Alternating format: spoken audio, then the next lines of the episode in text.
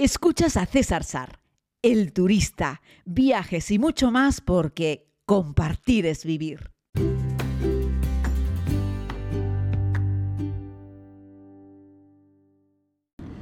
Saludos a todas y a todos, querida comunidad. Les hablo de nuevo desde la increíble y sensacional capital de Argentina, desde Buenos Aires, en un día soleado, donde por cierto se nota que aquí vamos de cabeza al verano porque aprieta el sol, que es una barbaridad. Por la mañanita pronto, después de pasar una buena noche y descansar mucho, pues me quedé un ratitín más en la cama, pongamos que hasta las ocho y media, y ya pegaba el sol en la ventana del hotel de lo lindo, así es que prácticamente me ha sacado de la cama el calor.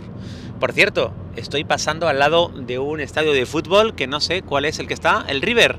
El River Play, wow, voy en un, voy en Uber y eh, Beatriz, ¿verdad? Beatriz, me está chivando que el estadio de fútbol que está a la izquierda es el River, el estadio del River Play, que podrán ustedes imaginar. Bueno, de hecho tiene un cartel por fuera que pone más monumental, es un monumento más de la ciudad de Buenos Aires, sin lugar a dudas. Para algunos amantes del fútbol es un auténtico templo. Y ahí lo tienen. Eh, lo había visto en alguna ocasión, aunque nunca he tenido la oportunidad de entrar.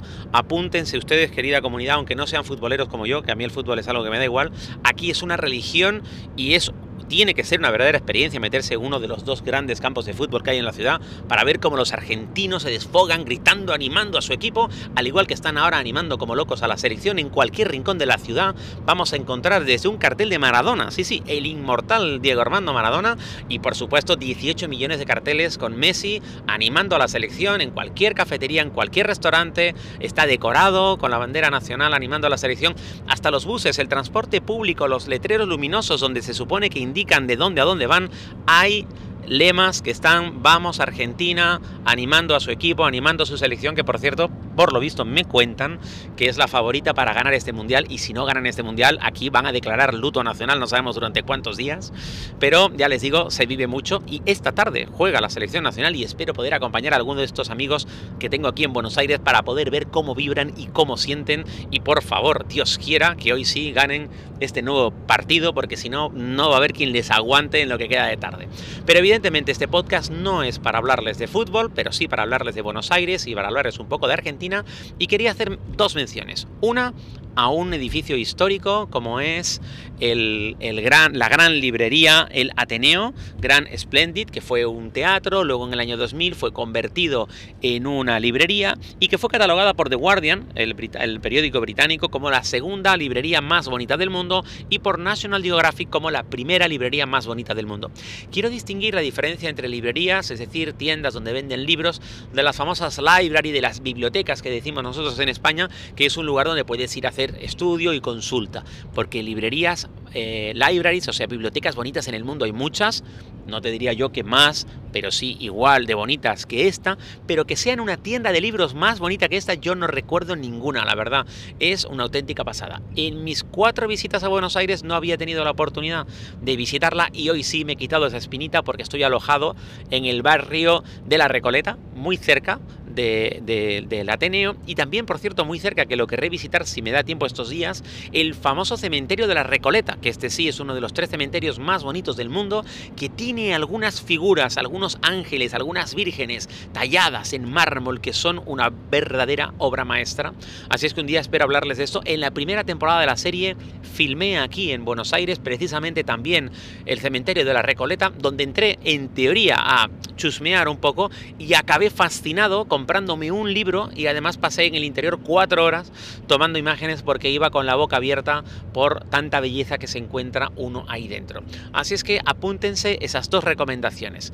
Y ahora vamos a lo importante, porque no sé a qué hora vas a escuchar este podcast, pero te puedo garantizar que en las menos de 24 horas que llevo en esta ciudad ya he engordado un kilo. Estoy disfrutando también unos días y estoy también con unos amigos aquí y me han llevado, queridos amigos, me han invitado a que compartamos un ratito comiendo unos sándwiches de miga. Y claro, yo digo, unos sándwiches de miga, eso me suena un poco al pan bimbo que tenemos en España, el pan blanco, que le cortan la miga, de, o sea, le cortan como la corteza del borde y se lo comen. Y me dijeron, sí, es algo parecido, pero es más bueno.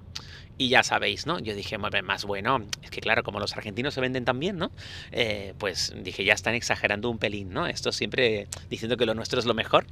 Eh, bueno, pues me pusieron delante de un par de platos de, de sándwich de miga. Y no sé si el resto del grupo pudo comer algo porque yo me puse ciego. Me he comido 8 o 10 sándwichitos. Espectacular. Les cuento. Es parecido a un pan de molde el que conocemos en España, como el pan bimbo, pero se prepara de una manera diferente.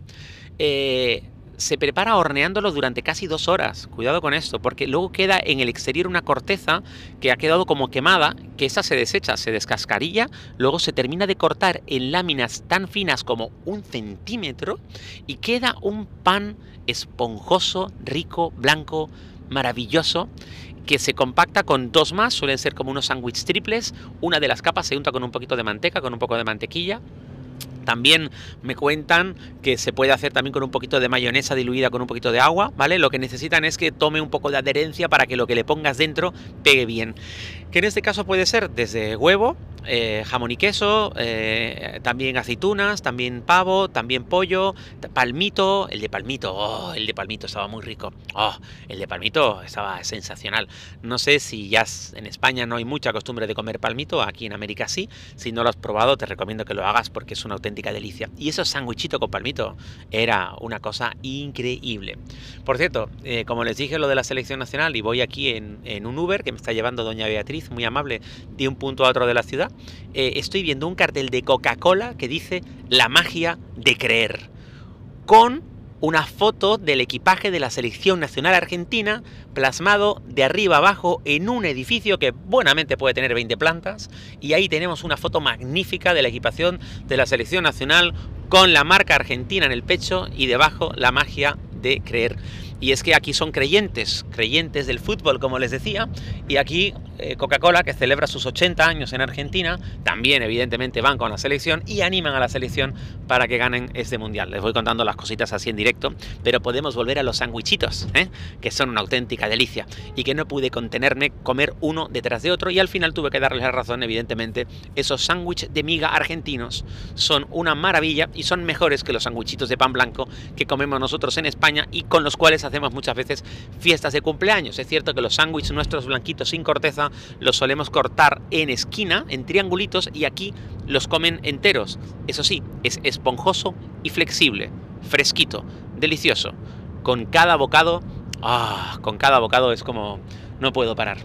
¿Qué les digo, querida comunidad? Que se cuiden mucho, que espero que estén muy bien, que yo voy a engordar inevitablemente porque esto es Argentina y aquí se come muy bien y ahora quiero comerme un choripán, quiero comerme una entraña, quiero comerme una buena pizza, quiero comerme un bife, quiero comerme una tira de asado, eh, quiero comerme un matambre, quiero comerme, en fin, unas facturas, eh, unos alfajores, porque claro, los alfajores, alguien, alguien tenía que venir aquí a hacer una cata de alfajores y probar 10 alfajores y poder numerar cuál es el mejor alfajor que me he comido estando en Buenos Aires, bueno, seguro que haremos un podcast con eso e incluso puede que hagamos un vídeo para el canal de YouTube y quién sabe si algún día contemos una historia sobre los alfajores en Argentina eh, en la siguiente temporada de la serie.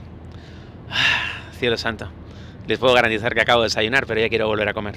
Muchas gracias por escuchar.